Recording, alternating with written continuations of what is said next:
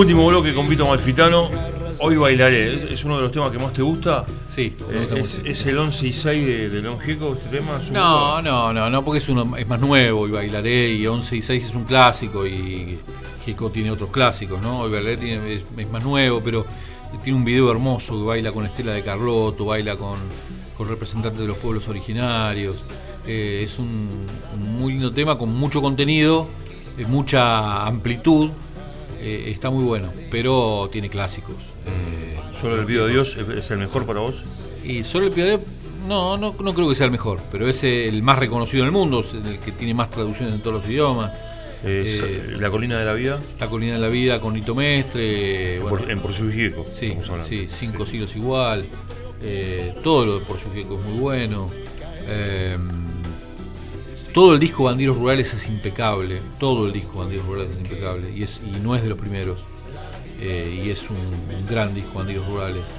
Eh, y mucho, sí. eh, es difícil. Es difícil elegir un tema de León Gieco y elegir una obra de León Gieco porque fue muy pareja. Fue muy buena en general. sí. ¿Lo escuchás como el primer día? Sí, sí, siempre. Lo que pasa que ahora mm, eh, dejó de, de- de componer, tuvo algunos problemas de salud, dejó de, de componer y de presentarse. Recién ahora está apareciendo un poco más eh, en algunas eh, presentaciones benéficas, no mucho más, pero dejó de, de componer y de presentar los discos. ¿Cuántos mundiales eh, llevas cubiertos?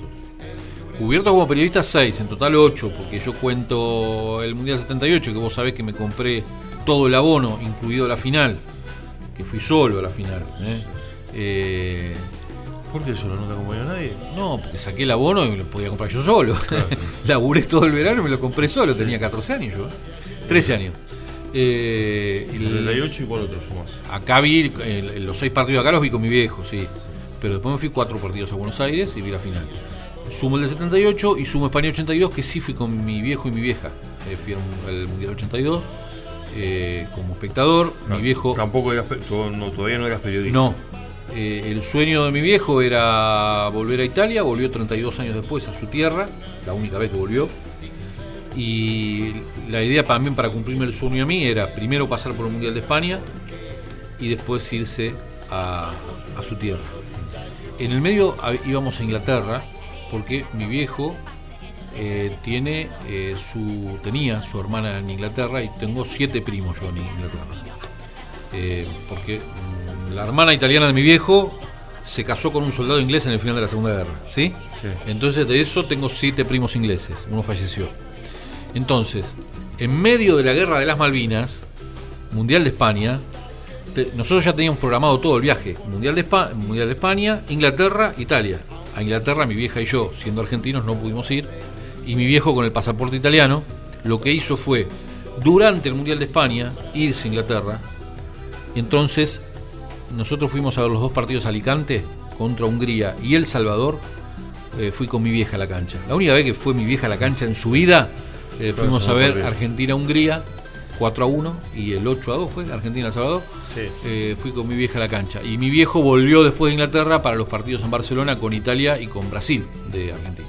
¿Y mirás así de reojo, aunque falte Qatar?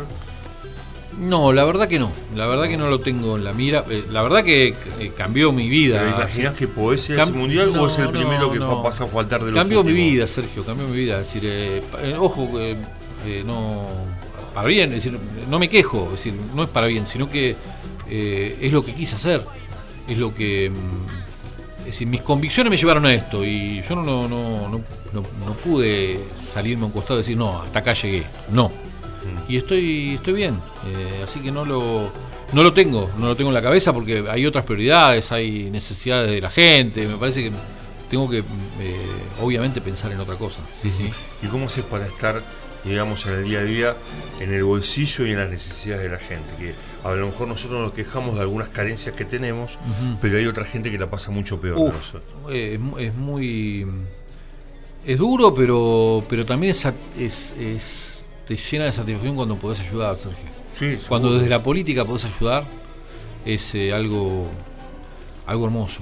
Eh, cuando ves que a través de la política podés llegar a ayudar de alguna manera, y lamentablemente sentís que no podés llegar a todos porque, bueno, la situación eh, hoy no es para que que todos estemos 10 puntos, y esto es así. Eh, sabemos que pobreza cero es una utopía, porque en ningún lugar del mundo hay pobreza cero. Alguno la, la quiso inventar acá, pero es mentira. Pero sí, por lo menos, que vivamos de una manera digna eh, todos y todas. Y me parece que ese es el gran objetivo de un, de un proyecto nacional y popular, y a eso apuntamos, pero mientras tanto, mientras le llega la ayuda a una familia que, que lo está necesitando ya, uno siente, viste, en ese momento que estás ayudando, la verdad que sentís una satisfacción increíble. Sobre todo porque te das cuenta que hace feliz a una persona. Sí, que se puede, más, por lo menos hacer feliz o aliviarle, por lo menos la, situación, ¿viste? Sí. Porque nosotros a veces decimos, uy, mañana no tenemos para el churrasco, o no tengo para la manzana en el postre, y hay gente que no tiene. Y ojo que quisiéramos hacer más, ¿viste? Porque el concejal está en una tarea legislativa, no está en una tarea ejecutiva que puede ayudar directamente. El concejal puede ayudar indirectamente a través de, su, de sus ideas, de sus políticas, de sus proyectos, pero, pero mientras tanto se intenta a través de, los enlaces eh, con los ejecutivos, sobre todo provincial y nacional, para tratar de ayudar. Y mientras tanto tratar de legislar para que para que estemos mejor los malplatenses. Yo, por ejemplo, en la, en la comisión de transporte, en la que estoy abocado, hay varias comisiones en las que trabajo, pero en la comisión de transporte eh, nos tenemos que así como yo en la Comisión de Transporte, como Sol de la Torre en la de Medio Ambiente, por ejemplo, nos tenemos que abocar a cosas que parecen pequeñas, pero son importantes. Es decir, que, que yo logre que el 501 eh, tenga cuatro unidades más, la semana pasada me enteré que tiene cuatro unidades más, y que el barrio tiene una mayor frecuencia, los barrios que abarca el 501, que son muy carenciados, eh, que tienen muchas problemáticas, tengan cuatro frecuencias más, me pone feliz y que, yo haya gestionado y, aliviando a mucha gente. Que haya gestionado para eso, que lo, lo, hayamos articulado con el Ejecutivo, que me pueda sentar con el secretario de Transporte, que es de otro partido político, y pueda decirle, mirá, está esta carencia, está este colectivo del 511 de Chapadamalal que, que no llega nunca, eh, tratemos de mejorar un poquito la frecuencia. Bueno, eh, los, cuando se logran esas cosas, aunque, las, aunque son pequeñas, aunque no lo creas, para esa vecina, ese vecino, que el colectivo le llega un poquito con una frecuencia mayor, eh, que tiene una comodidad mayor, es mucho. Es mucho. Eh, ¿Te sentís correspondido dentro del consejo? Sí, sí, muy respetado, muy respetado, muy respetado por mis compañeros del Frente de Todos, pero también por, por el resto de las concejalas y los concejales, sí, por el resto del cuerpo. ¿Tenés opiniones? Eh, ¿Intercambian ideas?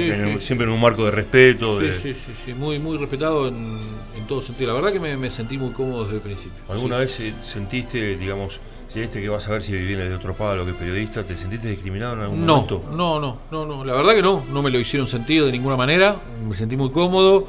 Eh, hubo ya una dinámica diferente en el Consejo desde enero, porque enero eh, que enero es, un mes que me decían que se trabajaba poco en el Consejo, se trabajó más que nunca en la historia del Consejo, porque Virginia Sibori, que es la presidenta de la Comisión de Hacienda, nuestra compañera en el, bloque del Frente de Todos, generó una serie de convocatorias a todos los secretarios de área para que hablaran del presupuesto. Teníamos que discutir el presupuesto. Entonces, trabajamos mucho en equipo para la discusión de ese presupuesto, para encontrarle la vuelta mejor posible, para hacer todas las preguntas. Y bueno, ahí trabajamos mucho en conjunto y eso fue muy bueno. Y, la verdad que no me, sentí muy valorado por mis padres. ¿A quién, fue la primera persona que le dijiste me voy a dedicar a la política? ¿A quién, cuando tomaste la decisión de abocarte de lleno, de, dejar, digamos, un poco el periodismo para dedicarte a esto, la campaña, la función, el programa, los viajes, eh, la campaña preelectoral?